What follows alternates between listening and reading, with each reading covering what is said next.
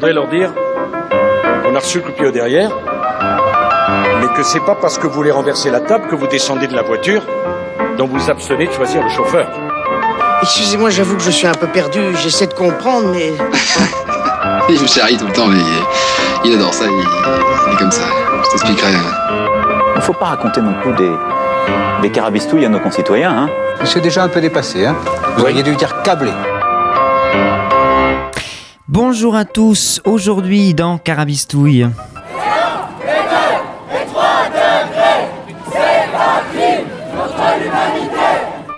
Un crime contre l'humanité, la fin d'un monde et d'un système, le changement climatique et les préoccupations environnementales soulèvent beaucoup de questions et bouleversent la société, et tant mieux parce qu'il faut dire les choses, ça nous chauffe au cul. Bonjour Jeanne.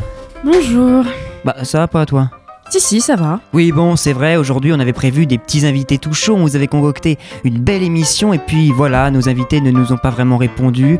On est resté comme des badauds quelques jours, Jeanne a beaucoup gueulé, c'est vrai, disons qu'elle sait gueuler, et puis on s'est dit, et pas d'invité, et alors? Et si on vous donnait la parole, chers auditeurs? Alors on est allé à la marche pour le climat vendredi dernier, on a attendu Jeanne 20 minutes dans le froid, comme toujours, sous la pluie avec Liam, mais ça en a valu la peine. Résultat, pas d'invité aujourd'hui, mais des voix, vos voix qui s'expriment et alertent sur cette lourde et difficile question climatique. Comment concilier l'économie, l'emploi, l'utilisation des ressources pour répondre à nos besoins tout en garantissant aux générations futures la possibilité de répondre aux leurs? En voilà une belle question d'actualité à laquelle on tentera bien sûr modestement d'apporter quelques réponses. Bon, et puis bien sûr, bonjour à vous tous, hein, les autres. Et puis bonjour particulièrement à toi, Rachel. T'es la petite nouvelle dans Carabistouille. Euh, tu nous fais aujourd'hui exceptionnellement une petite chronique, mais en même temps, bon, on est aussi nouveau, nous faudrait pas non plus nous la ramener. On est qu'après tout euh, qu'à notre quatrième émission. Euh, quatre émissions, c'est bien déjà. Comment tu vas, Rachel? Très bien, merci. Pas trop stressé Un peu. Alors voilà, en effet, comme Noël a dit, d'abord on avait en tête de faire une émission normale, entre guillemets. Mais les éléments ont joué contre nous. Et puis en fait, on voulait consacrer cette émission à la mobilisation des jeunes et aux initiatives citoyennes, plutôt que de nourrir nos angoisses respectives de fin du monde et de futurs peu glorieux que nous réservent les émissions de carbone, la surconsommation et autres phénomènes peu écolos. Alors on a pris la décision d'aller voir ceux et celles qui manifestent, non pas parce qu'ils ou elles nous sont étrangers ou étrangères, il est nécessaire de noter que la plupart des membres de l'équipe ont déjà séché des cours pour aller scander des On est plus chaud que le climat dans les rues pluvieuses canaises. Mais bref, comme on est des gens plutôt cohérents, la semaine dernière on vous a parlé de la participation des jeunes dans les débats publics, et ce n'était pas juste de jolis mots, mais une vraie conviction. Alors on a voulu contribuer à cette écoute et ce relais de la voix des jeunes, et pas seulement des quelques stressés autour de cette table. À l'instar de Greta Thunberg, vendredi dernier, nous sommes allés à cette mobilisation. Cette fois-ci avec l'étiquette d'étudiants qui cherchent des témoignages pour leur émission radio. Alors il faut se l'avouer, on a plutôt kiffé aller voir les lycéens et lycéennes sous cet angle. Nous avons donc bravé la foule avec notre enregistreur gentiment prêté par Romain, membre de Radio Phoenix, et nous vous avons concocté un petit mix sympa de toutes ces jolies voix et ces revendications. Alors aujourd'hui, on ne vous parlera pas de Greta Thunberg, mais plutôt de ceux et celles qui ont suivi son exemple et qu'elle représente dans ses interventions publiques. Mais il semblait néanmoins important dans cette édition de souligner son courage et son engagement, qui ne sont pas celui d'une hystérique, comme disent certains, notons ici d'ailleurs la misogynie de cette expression au passage, mais bien celui d'une jeune inquiète pour son futur, révoltée par le manque d'agissement des grands de ce monde. C'est aujourd'hui de cet engagement et de ces prises de position dont nous avons choisi de vous parler. Alors Rachel, tu t'es engagée toi aussi dans ton lycée pour les mobilisations. Euh, de lutte pour le climat. Et aujourd'hui, tu nous as pondu une petite chronique, on l'a dit, tu nous la présenteras tout à l'heure. Mais d'abord, revenons sur cette marche de vendredi dernier, sur cette belle mobilisation de la jeunesse. Mais pas seulement, on va voir dans cette émission, d'autres un peu moins jeunes n'ont pas hésité à manifester pour exprimer leurs inquiétudes et leur colère. Il y avait finalement tous les âges. On a 16 ans. 16 ans aussi. Ah, 16 ans aussi. 18 euh, ans. Euh, j'ai 17 ans. Moi j'ai 16 ans. 63 ans. Euh, j'ai 16 ans.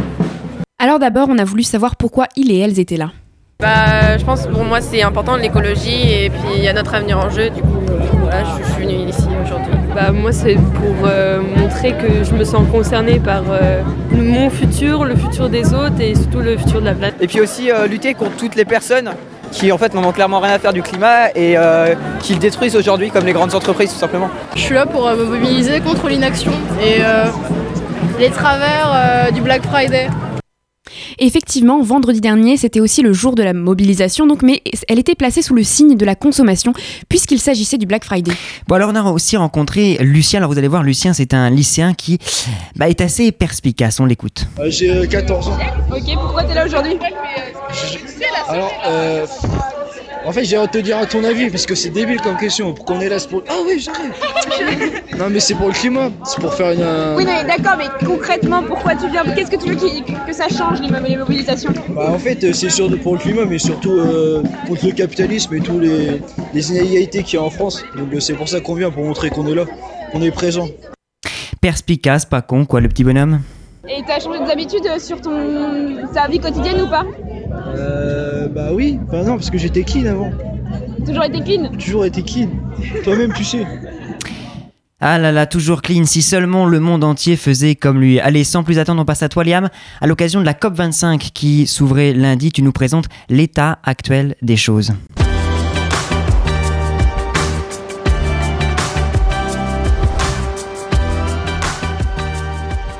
Bonjour à toutes et à tous. Lundi 2 décembre s'ouvrait la COP25 sur le climat à Madrid. 25 déjà. Mais est-ce que le climat s'est vraiment amélioré depuis plus de 20 ans et la première conférence à Berlin?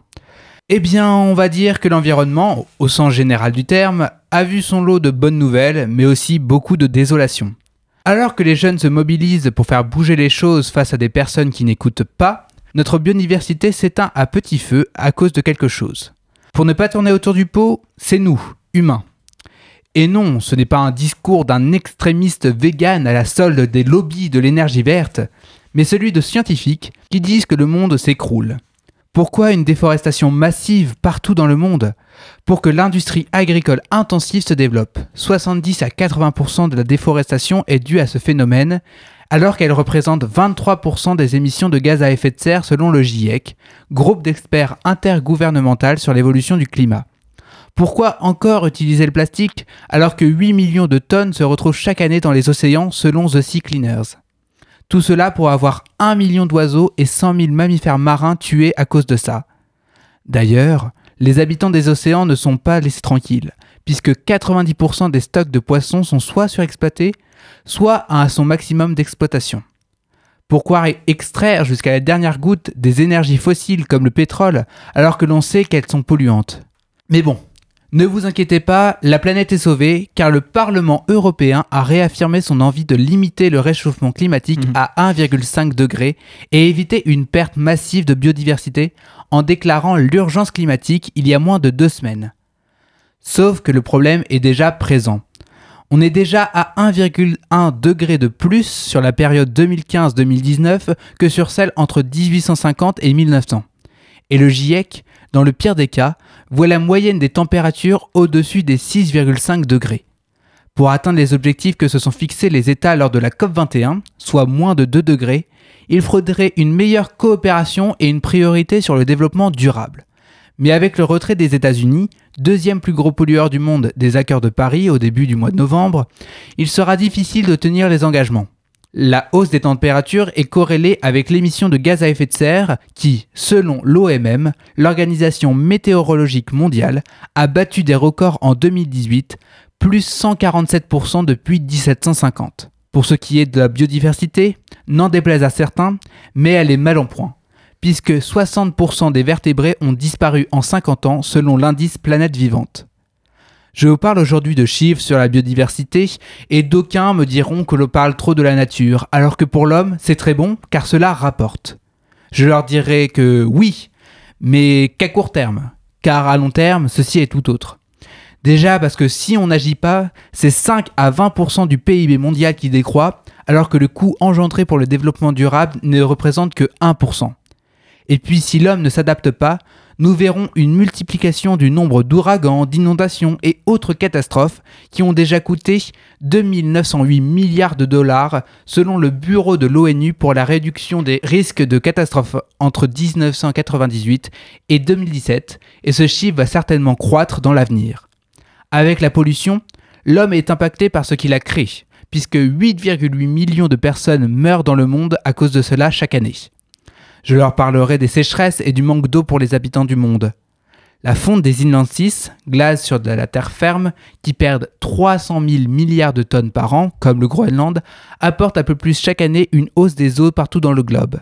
43 cm avec 2 degrés de plus pour les optimistes, qui mettent en danger près d'un milliard d'habitants. La fonte des glaces participe aussi au réchauffement climatique de la planète, puisque des gaz emprisonnés dans le permafrost, terre qui reste gelée deux ans consécutivement ou plus, comme le méthane, sont libérés dans l'atmosphère et participent aussi à l'effet de serre. Elle fait aussi disparaître l'effet d'albédo des glaciers. Ce procédé désigne le fait que sur les couches blanches telles que la glace, l'énergie solaire est reflétée, alors que sur les couches sombres, elle est absorbée et provoque le réchauffement planétaire. Avec la fin des glaciers, l'absorption de cette énergie est plus forte et donc nous avons un réchauffement. Enfin, la consommation humaine va être touchée puisqu'on ne pourra plus cultiver ce qu'on cultivait avant. La montée des eaux peut apporter de la salinisation des terres qui seront impropres à la cultivation et les sécheresses plus fréquentes ne pourront plus permettre l'exploitation. Le changement climatique touche tout le monde. Donc non, les jeunes qui se mobilisent, les scientifiques et les États ne sont pas manipulés, mais essayent de faire ouvrir les yeux sur un sujet qui est présent partout. Ce n'est pas dans 10 ans, 2 ans ou même 6 mois qu'il faudra agir, c'est maintenant. Car lorsqu'on ignore le problème, c'est là qu'il fait le plus mal. Merci Liam pour ce petit coup de gueule et surtout cette prise de conscience, surtout de ce qui va nous tomber dessus avant la fin du siècle. On retourne écouter nos citoyens et citoyennes du monde sur justement leur prise de conscience à eux et l'élément déclencheur qui les a fait descendre dans nos rues, dans le froid et sous la pluie. Bah moi je suis venue à la première euh, grève mondiale mais j'étais déjà, euh, j'avais déjà une conscience euh, écologique. Donc là, en voyant toute la jeunesse qui se mobilisait, je pouvais que y aller. Les deux premières fois, j'étais pas venu et j'avais un peu culpabilisé après. Et donc là, euh, je viens aussi euh, bah, pour faire comprendre que c'est important. Moi aussi, c'est la première fois que je suis venue et bah, c'est pareil, j'ai un peu culpabilisé parce que je voyais tout le monde y aller et bah, moi, euh, moi, ça doit être ma quatrième ou cinquième. Et l'élément déclencheur, c'est mon lycée en fait qui a mis justement plein d'affiches partout, tout ça, et je me suis dit que je pourrais peut-être y aller aussi. Excuse-moi, Jeanne, mais on a voulu aussi savoir si les adultes autour d'eux étaient compréhensifs, à savoir leurs profs qui font cours sur le temps des manifs, ou encore leurs parents. Mes parents, oui, parce qu'ils maintenant, bah, ils achètent du vrac, du bio. Après, euh, la plupart des profs aujourd'hui, oui, ils nous comprennent euh, et ils sont euh, de notre côté. Mais justement, quels sont les actes de leur quotidien pour mieux consommer? Bah, Le temps de la douche, déjà. si, oui, moi, moi aussi. même à un moment, je suis devenue végétarienne aussi pendant à peu près un an. Maintenant j'ai arrêté mais je fais quand même attention à mes consommations de viande, tout ça. Oui, moi je fais attention à mes consommations d'eau et aussi de d'où viennent les vêtements que j'achète. De belles initiatives donc, même si l'on sait que cela ne changera pas tout, il est vrai que mieux consommer est un bon début. On s'arrête un instant sur nos jeunes militants et militantes et on passe à un autre, un peu plus renfrogné. Alors aujourd'hui mon cher Noé, tu hmm. nous parles d'une chanson et d'un artiste que l'on connaît bien. On a baigné dedans petit et tu nous présentes donc aujourd'hui le message et l'esthétique de Un dimanche à Tchernobyl.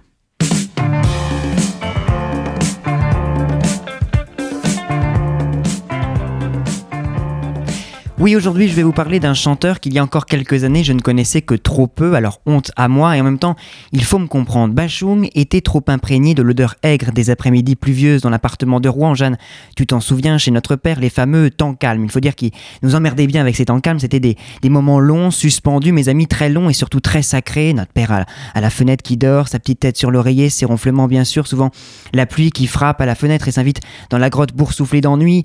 Et puis Bachung, Bachung, qui se résumait à un long cri, un peu le même Jeanne que celui que tu fais d'ailleurs quand tu râles après les invités qui sont pas venus, un, truc amer, tu vois, qui dure longtemps. Bref, Bachung, c'était une immensité dans laquelle on, on s'égare. Faudra se serrer comme une forêt vierge, disait-il, faudra se mêler de lianes infinies, de quoi vous donner des angoisses, sans doute, quand vous êtes petit, à la limite de l'insociabilité. Cette voix grave, ces longues notes suspendues et vertigineuses, j'ai su les apprécier plus tard. Alors aujourd'hui, je vous emmène donc passer un dimanche à Tchernobyl. Bon, encore une chanson bien guédalin, je sais pas, faut croire que c'est dans ses veines, finalement, l'humour, c'est ça, ça, fait partie du gars. Bon, sortie en 2002, elle raconte cette chanson avec poésie les dangers nucléaires. C'est un appel à l'aide d'un corps qui s'étiole sous la lumière irradiée d'une vie qui s'éteint.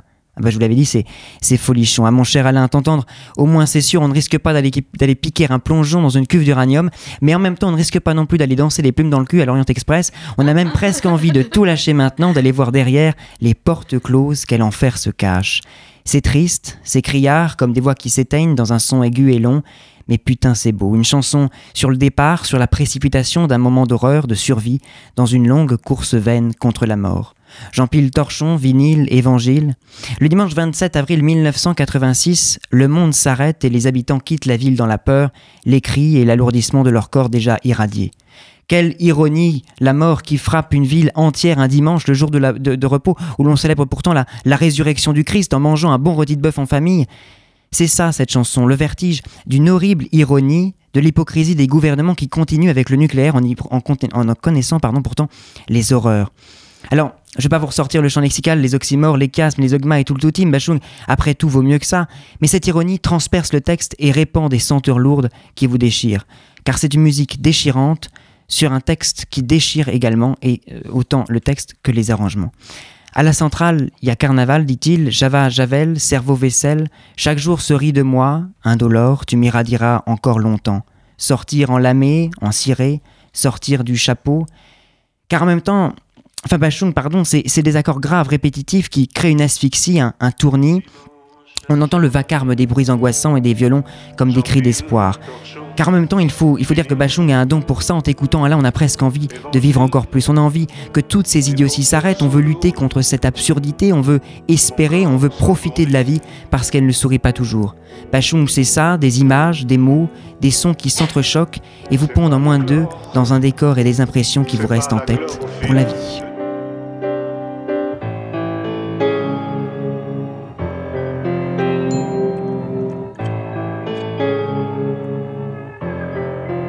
M'irradieras encore longtemps.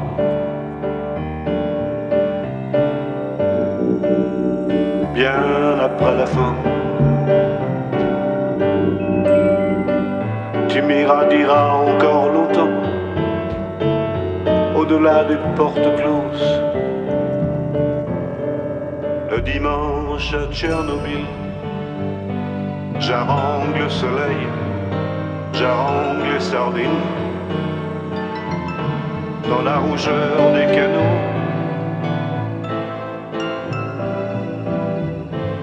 À la centrale, il y a carnaval, Java, Javel, cerveau, vaisselle.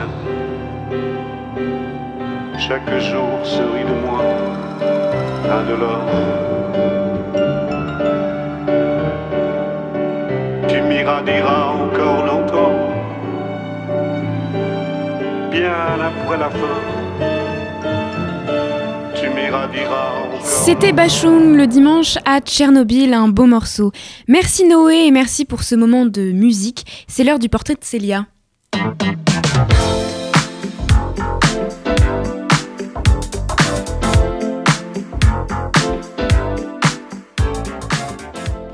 Chaque semaine, Célia, tu nous présentes une personnalité en lien avec le sujet de notre émission. Lui n'est plus si jeune, mais il a toujours la pêche et il aurait pu, à son époque, descendre dans la rue pour clamer son amour pour la planète. Tu nous parles aujourd'hui de Jean-Marc Jancovinci. Eh bien Vici, non. Vici, pardon, excusez-moi. Eh bien non, aujourd'hui je ne vous parlerai pas de Greta Thunberg que vous connaissez sans doute déjà, mais d'un autre homme tout autant engagé dans les questions environnementales. Jean-Marc Jancovici est né en 1962. Il est ingénieur, spécialiste dans le domaine de l'énergie et du climat et consultant auprès de divers organismes publics et privés. Diplômé de l'école polytechnique et de l'école nationale supérieure des télécommunications de Paris, il est connu pour son travail de sensibilisation et de vulgarisation sur le changement climatique et la crise énergétique, et il est l'un des fervents défenseurs de la fiscalité carbone qu'il considère être la seule vraie solution au double problème du réchauffement climatique et de la pénurie à venir des énergies fossiles. Son activité principale, qui est destinée à remplir son frigidaire comme il le dit si bien, est d'être associé fondateur de Carbone 4 depuis sa création en 2007. C'est le premier cabinet de conseil indépendant spécialisé dans la stratégie bas carbone et l'adaptation au changement climatique. Animée par des valeurs d'engagement, d'intégrité et d'audace, l'équipe Carbone 4 est formée de 35 collaborateurs passionnés et experts, des compétences techniques à la stratégie, finance et gestion de projet. Il est aussi enseignant à Mine Paris Tech, auteur de livres et anime des conférences. Depuis 2018, il est également membre du Haut Conseil pour le climat, qui est chargé d'apporter un éclairage indépendant sur la politique du gouvernement en matière de climat. Il a aussi été membre de la délégation française à la COP en 2008, 2009 et 2015. Il a contribué à plusieurs suffrages sur le sujet du climat et de l'environnement. Sur son site web, il nous explique qu'il n'est pas un scientifique. C'est un site de vulgarisation sur les questions d'énergie et de réchauffement climatique. Un site avant tout personnel, né d'un mélange d'intérêt et de hasard. Il nous explique en quelques mots la création de son site. J'ai commencé à assister à quelques conférences, voire à en organiser pour des collègues ingénieurs, qui n'en savaient pas plus que moi, mais qui avaient tout autant envie de savoir. Et j'ai embrayé en pondant quelques petits papiers de compte-rendu dans une revue d'ingénieurs qui ont reçu un accueil étonnamment favorable de la part de mes premiers lecteurs. Il nous explique d'ailleurs dans sa FAQ que son site n'est pas validé officiellement par des scientifiques, qu'il ne travaille même pas pour eux. Il veut juste partager ce qu'il sait, ce sur quoi il se renseigne, de manière vulgarisée. Il a écrit plusieurs livres à propos de l'environnement. On peut notamment citer un livre écrit avec Hervé Letreux intitulé Effet de serre, jusqu'où allons-nous changer le climat?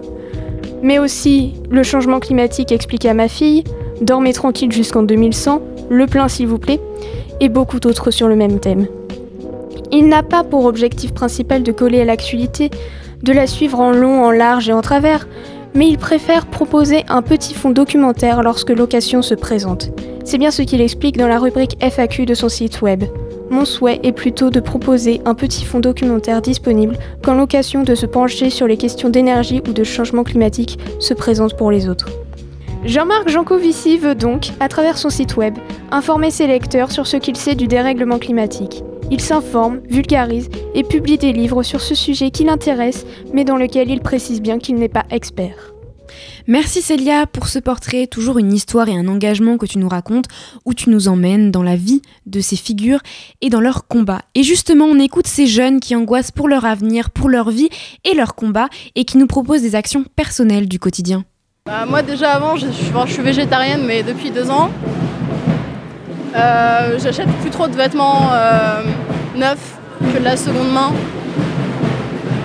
Après, je me suis beaucoup plus engagée euh, dans la lutte et euh, le militantisme pour l'environnement que ce que je n'étais avant. Bah, c'est consommer bio, c'est consommer du vrac, c'est faire attention à, ses- à ce qu'on achète, essayer de euh, limiter euh, tout ce qui est du gaspillage, de réutiliser. euh. Eh bien, j'ai réduit ma consommation en viande. Euh, j'utilise, euh, j'achète presque plus de vêtements du tout, ou euh, j'ach- j'achète des vêtements usés. Et euh, dans la vie quotidienne, j'essaie d'économiser euh, l'eau, l'électricité. Et, euh, On écoute notre militant suivant, âgé de 17 ans, il s'insurge contre certains fonctionnements de la société et notamment contre ce Black Friday. Bah parce que c'est pas la première que je fais, je suis toujours venu, c'est important et euh, le Black Friday c'est pas c'est pas d'aujourd'hui que, que c'est mauvais pour la planète. L'année dernière c'est 1426 articles vendus chaque minute sur Amazon. Donc ça fait l'équivalent de 23 articles vendus par seconde. Cette année ça doit être encore pire. C'est pas ça, euh, c'est pas ça l'égalité dans le monde, c'est pas ça l'égalité des chances, c'est pas ça, euh, c'est pas ça euh, qui va faire que tout le monde va avoir plus d'argent et va pouvoir plus s'offrir de choses. L'égalité des chances, c'est un terme qui est revenu souvent dans les propos que l'on a recueillis et c'est donc un enjeu majeur de ce réchauffement climatique car en effet, on le sait, les plus démunis seront les premiers touchés. C'est donc aussi une question de précarité et pas seulement d'environnement. On continue avec lui en parlant de ses actions. 13 ans, j'ai réduit tous mes déchets plastiques et euh, voilà, j'essaie de manifester pour alerter les gouvernements, euh, les élus locaux sur le climat. Et euh, justement pour les municipales de 2020, c'est quand même euh, une chance de pouvoir organiser encore euh, toutes ces manifestations-là. Peut-être qu'ils intègrent des choses euh, positives dans leur programme. Eh ben, ils sont partis pour les municipales, lui, c'est bon. Non, plus sérieusement, c'est vrai que c'est une question importante. Et Rachel, justement, tu nous pousses ton petit coup de gueule méridional. Merci Noé, bonjour à tous. Étudiants, étudiantes, professeurs, professeurs, toi qui nous écoutes, l'heure est grave. Nous continuons d'étudier, de sortir, de manger des chips, sans nous inquiéter de ce qui nous attend, du désastre, du gouffre vers lequel nous nous précipitons en fredonnant du Aya Nakamura. Mhm. Sommes-nous conscients? Pourquoi n'y fait-on pas attention? Qu'est-ce qui cloche chez nous? Le ciel va nous tomber sur la tête et nous, nous continuons à vivre comme si de rien n'était. Mais réveillons-nous, bon sang! En quête d'inspiration pour écrire cette chronique avertissant les avertis, Je me suis ruée sur un des podcasts de France Culture afin d'y trouver l'enregistrement parfait pour lancer celui-ci. L'un d'eux, l'écologie vue de ma chambre, semblait idéal. J'écris sur l'écologie dans ma chambre, génial Je lance la chronique et le titre complet apparaît L'écologie vue de ma chambre d'hôtel. Aucun rapport donc. M'adonnant néanmoins à l'écoute d'Hervé Gardette, prêtant une oreille attentive à sa démonstration des quelques incohérences environnementales de notre monde, je remarque que ses efforts pour réduire son empreinte carbone sont similaires aux miens. Sensibilisation de son entourage, économie d'eau. Cependant, voilà, on le sait tous sans l'admettre, c'est pas pisser sous la douche qui sauvera les ours polaires, et encore moins sous une douche d'eau potable, traitée et chauffée. Ce n'est pas non plus en arrêtant de prendre ce genre de douche que la face du monde s'en trouvera changée. Si une minorité de personnes le fait déjà, tout d'abord félicitations à elles pour leur motivation, mais ce n'est pas en restant minoritaire que leur action sera utile à grande échelle. Mais et je vous vois venir.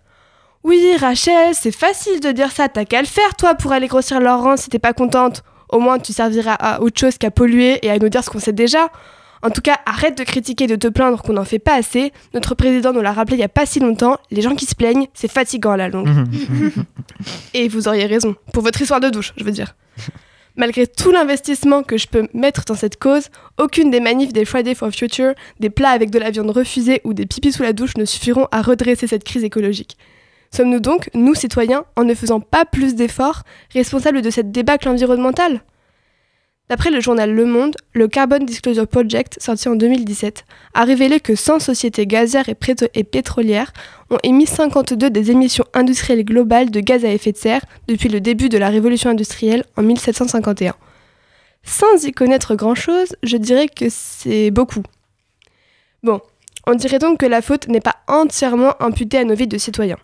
Ces faits sont cependant connus depuis un certain temps déjà, assez de temps pour que des mesures soient prises. Or, si les choses commencent à bouger du côté des consommateurs, ce n'est pratiquement pas le cas au niveau des industries. Je me pose donc des questions. Est-ce le devoir des citoyens de lutter pour ceci? Si rien n'est fait, qui seront les premières victimes de cette crise d'après vous? Bref, mon âme de lycéenne s'égare, se perd dans la forêt de différents discours de la croissance des anticapitalistes aux climato-sceptiques. Que faire alors? Continuer de manifester et de parler du réchauffement climatique? À mon échelle, c'est peu efficace. Changer le système? C'est vaste inventer une machine à remonter dans le temps Bon courage Éradiquer l'espèce humaine pour ne pas causer plus de dégâts ça risque de ne pas fonctionner, et voyant que je glisse vers le monde non politiquement correct, mes collègues me font des grands gestes de bras pour que je cesse mes carabistouilles, approche cette chronique et rend l'antenne. Ah là là, merci beaucoup Rachel. Merci Rachel. Alors on vous l'a montré, la voix des jeunes est centrale dans cette émission, mais il faut dire que cette manifestation nous a étonnés. En effet, il y avait des parents et des grands-parents minoritaires, certes, mais bien présents. On écoute cette femme de 62 ans surprenante et révoltée. Je suis ici parce que je suis très en colère après nos politiques qui depuis 40 ans savent et ne font rien. Et que euh, moi je serais peut-être un peu touchée, mais ma fille, mes petits-enfants, pour eux c'est une catastrophe abominable. Donc je suis dans une rage totale. Allez, on continue avec cette voix qui détonne. Depuis combien de temps elle est engagée pour le climat? Ça fait un an à peu près vraiment de, euh, du danger mortel pour l'humanité et, de, euh, et qu'il faut vraiment faire quelque chose le plus vite possible. Et qu'on est dans une urgence euh, épouvantable. Alors on parle beaucoup depuis tout à l'heure de changer de modèle économique, mais à plus courte échelle et surtout plus rapidement, quelles mesures politiques pourraient être mises en place dans les prochaines années, voire les prochains mois selon elle? C'est sûr qu'il y, a énormément de choses à faire. Déjà, il faut mettre en place des énergies renouvelables, de l'éolien et du euh, photovoltaïque. Il faut euh, mettre des taxes sur le pétrole pour les avions. Il faut euh, faire en sorte que les transports en commun soient beaucoup plus développés. Si on peut les faire gratuits ou tout au moins en partie gratuits, ce serait mieux. Il faut, que tout le monde ait des vraies alternatives à la voiture. Moi, je suis euh, euh, prête même éventuellement à euh, rationner les possibilités en énergie, c'est-à-dire que chacun a droit à un certain nombre de litres d'essence ou de gasoil par an, et puis Peut-être sous forme de ticket, je sais pas, on sera obligé d'y arriver de toute façon. Alors on avait remarqué qu'elle arborait fièrement le logo d'Extinction Rebellion, une association de lutte pour le climat. On lui a demandé quel regard elle portait, elle, sur l'avenir du monde. J'ai le sentiment qu'on est arrivé à un niveau où c'est comme l'art de la dernière guerre, il faut rentrer en résistance. Voilà, c'est pour ça que j'ai adhéré à XR. Voilà, positive et en même temps très perspicace et révoltée. Mais alors autour d'elle, est-ce que ça bouge vraiment côté adulte, côté parents et grands-parents? Ils comprennent, mais ils n'ont pas encore compris qu'il faut venir euh, aider les jeunes un maximum.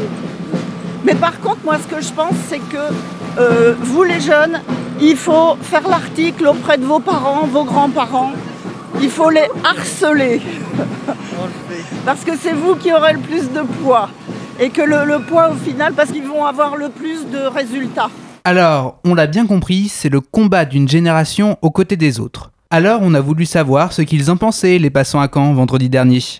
Bon, bah on a remarqué que c'était pas le combat pour tout le monde. De quoi La lutte pour le climat, la, mobilisation, on cherche des avis sur la lutte contre le climat.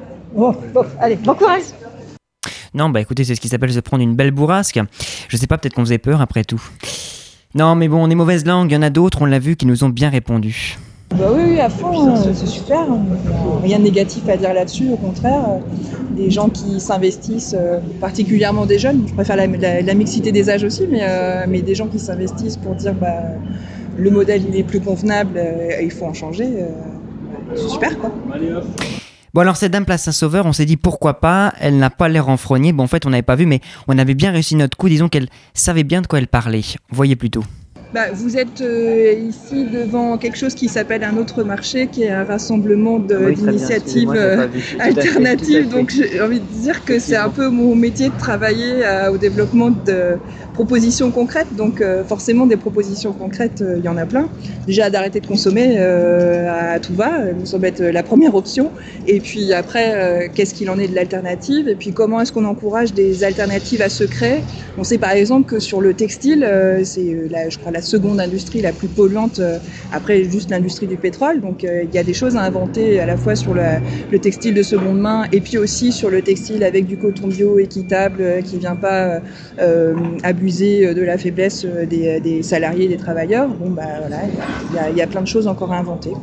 Alors pour finir cette émission, on a voulu avoir la voix de l'un des jeunes les plus engagés. Malheureusement, il n'a pas pu venir sur Caen. Il s'agit d'Étienne Cognier, responsable communication de Youth for Climate France. Il a eu la gentillesse de répondre à mes questions par audio. Alors d'abord, je lui ai demandé quelle était l'origine, le point de départ du mouvement Youth for Climate France, dont on a beaucoup entendu parler, mais dont on connaît peu l'histoire en fait. Alors, la création du Spark Climate, c'est un, sujet un peu tumultueux, euh, c'est très complexe. En fait, euh, Greta Thunberg a, décidé un jour de, faire la grève tous les vendredis. Euh, nous sommes en août 2018, il me semble, quand elle décide ça. Elle décide de faire la grève tous les vendredis devant le Parlement suédois euh, pour alerter les élus sur les- enjeux climatiques. En France, Robin Julien répond à son appel et, le, et fait de même à Grenoble. Tous les, vendredis, il va alerter les, élus locaux grenoblois. Euh, en Europe, le mouvement prend, bien. euh, en Allemagne, euh, en Suède, forcément, le pays de Greta Thunberg. En Italie aussi. Et en Belgique, où les, jeunes décident de faire la grève, non pas le vendredi, mais le jeudi. Et ils sont plus à l'aise avec le jeudi et donc euh, renomme le mouvement Youth for Climate. Le mouvement de Greta Thun- Thunberg s'appelait Fridays for Futures. Faire la grève le jeudi euh, en s'appelant Fridays for Futures, c'était plus, euh, crédible. Donc les, Belges décident de s'appeler Youth for Climate. Et euh, Romaric Turel, en février, décide de, créer Youth for Climate France, sans pour autant faire la grève tous les, vendredis comme le fait Robin. Et il contacte des, amis à lui, des jeunes militants, des amis, d'amis, en tout cas des, gens qui militent, euh, Mathilde Snitzer, Virgile Mouquet, euh, Martial Breton et, d'autres, et crée Yours for Climate, et, créer ce mouvement-là autour de la mobilisation du 15 mars, qui a réuni 2 millions de personnes dans le monde entier. Le mouvement Yours for Climate, euh, enfin créé, et, la mobilisation du 15 mars passé, nous décidons de nous organiser à Nancy, nous nous retrouvons tous à Nancy lors des premières assises nationales et nous créons euh, le, la structure du mouvement, une structure qui, qui se veut euh, assez horizontale, très démocratique. On, se, on se base sur un système qui s'appelle l'holacratie et, euh, et puis des groupes locaux partout en France qui se montent autour des, des- des- grèves et des, actions. Et c'est la base d'ailleurs de notre combat, le local. On, croit beaucoup au local. Et comme un, slogan du- du militantisme climatique, Think globally, act locally, penser globalement, agir localement, c'est on décide vraiment de, d'ancrer notre, notre action au local. Alors justement, en parlant des engagements de ce mouvement, de leur mode de pensée, je l'ai interrogé sur les objectifs et les actions de Youth for Climate. Alors, quels sont les objectifs de Years for Climate? Euh, co- Comment c'est intitulé dans notre mouvement? C'est Years for Climate France agit pour sauver et préserver le vivant et garantir les conditions d'épanouissement collectif et individuel à l'échelle planétaire. C'est un- une phrase un, peu, un peu barbare, un peu, euh, un peu compliquée. Pour faire simple, nous pensons, euh, et nous y croyons vraiment, que il ne faut pas changer le système, il faut changer deux systèmes. Que notre système euh, de consommation de masse, de capitalisme à tout prix, va dans le mur. Il est voué à s'effondrer. Et nous pensons qu'il faut créer des alternatives à, ce système malade pour, pour le contrer. Et dans le même temps, il faut démanteler ce système euh, totalement gan- gangréné et totalement rongé de l'intérieur, qui, n'est plus viable du tout. Et ils sont là nos objectifs. Créer des alternatives et démanteler un système aujourd'hui malade. Voi- Voilà le. Mais alors, démanteler un système aujourd'hui malade, c'est, c'est pas forcément dans. On, va pas euh, faire de, de l'action euh, violente ou de. Non, non, démanteler le système malade, c'est, c'est, quelque chose de. Il faut voir ça plus profondément que juste on va partir euh, euh, avec les baïonnettes et, foutre le bordel partout. C'est, euh, quelque chose de, plus profond.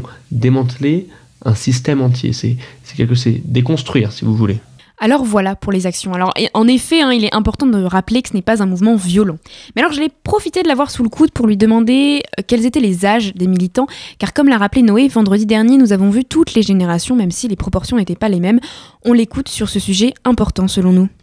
Alors quel public, euh, quel âge, c'est, une question assez compliquée. Enfin, mon, mon rôle de, responsable com fait que je vois à peu près euh, qui est, sensible à, nos, à nos discours, à nos, à nos prises de position. On voit que les jeunes hein, se sentent concernés sur ces questions-là et nous en faisons partie. Nous sommes les jeunes pour le climat et on voit que notre génération est la génération concernée par ça et, est la génération euh, qui prend les choses en main vraiment et on, on est fiers de, de faire partie de cette génération-là. Mais ça parle aussi aux, plus anciens d'entre nous. On voit sur nos réseaux sociaux des, parents, des, professeurs, des, grands-parents qui, nous soutiennent et qui disent oui, on a fait des erreurs dans le passé. Nos généra- les, générations passées dont, nous faisons partie ont fait des erreurs, mais on croit en, la jeunesse et, c'est l'espoir. Et d'ailleurs, des études le montrent. Ce qui donne le plus d'espoir aux Français aujourd'hui, c'est la génération à venir. Et, il est là le, le message. Il est là le message euh, que nous jeunes, nous prenons enfin les choses en main. Alors moi, ça m'a fait plaisir d'entendre ça, car en effet, c'est encore compliqué pour certains adultes de comprendre ce mouvement.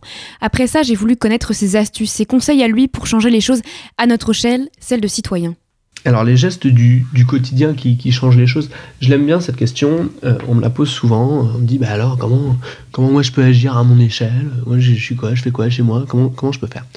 Et en fait, bon bah, globalement on les connaît tous ces gestes, faut faire le tri, faut économiser l'eau, faut, euh, faut fermer la lumière, bon, ça c'est quelque chose hum, qu'on connaît tous globalement. Bon, mais moi j'ai envie d'aller plus loin. Euh, on est sur une crise sociétale, euh, globale, globalisée, parce que c'est une crise environnementale, mais c'est aussi une crise démocratique, c'est aussi une crise sociale, c'est une crise globalisée à laquelle on fait face, euh, qui a à peu près, qui, qui prend ses racines à peu près à, l'ère industrielle, au début de l'ère industrielle. Donc il y a à peu près un siècle et demi, deux siècles, en gros. En gros, c'est ça. Je, je, je ne peux pas croire que c'est en pissant dans la douche qu'on arrivera à changer les choses. Je ne veux pas, je ne veux pas y croire. Euh, et je n'y crois pas. Et je pense qu'en fait, c'est les gestes du quotidien, ils sont bien, ils servent à sensibiliser, ils servent à, à- mettre euh, le premier pas là-dedans. Enfin, j'ai commencé aussi comme ça, hein. j'ai commencé en faisant le tri, en regardant les emballages, en disant Ah bah dis donc, ça, ça se trie, ah mais ça c'est du carton, Eh, ok. Et on va plus loin après, ça, permet d'avoir un, premier pied dans, le sujet, mais c'est pas assez, c'est jamais assez. Et c'est pas en, pas en triant les déchets qu'on qu'on va sauver la planète, c'est pas vrai. Et, c'est pas vrai. Et c'est là en fait. Et je reviens sur, euh, euh, ce, que, ce, que je disais tout à l'heure.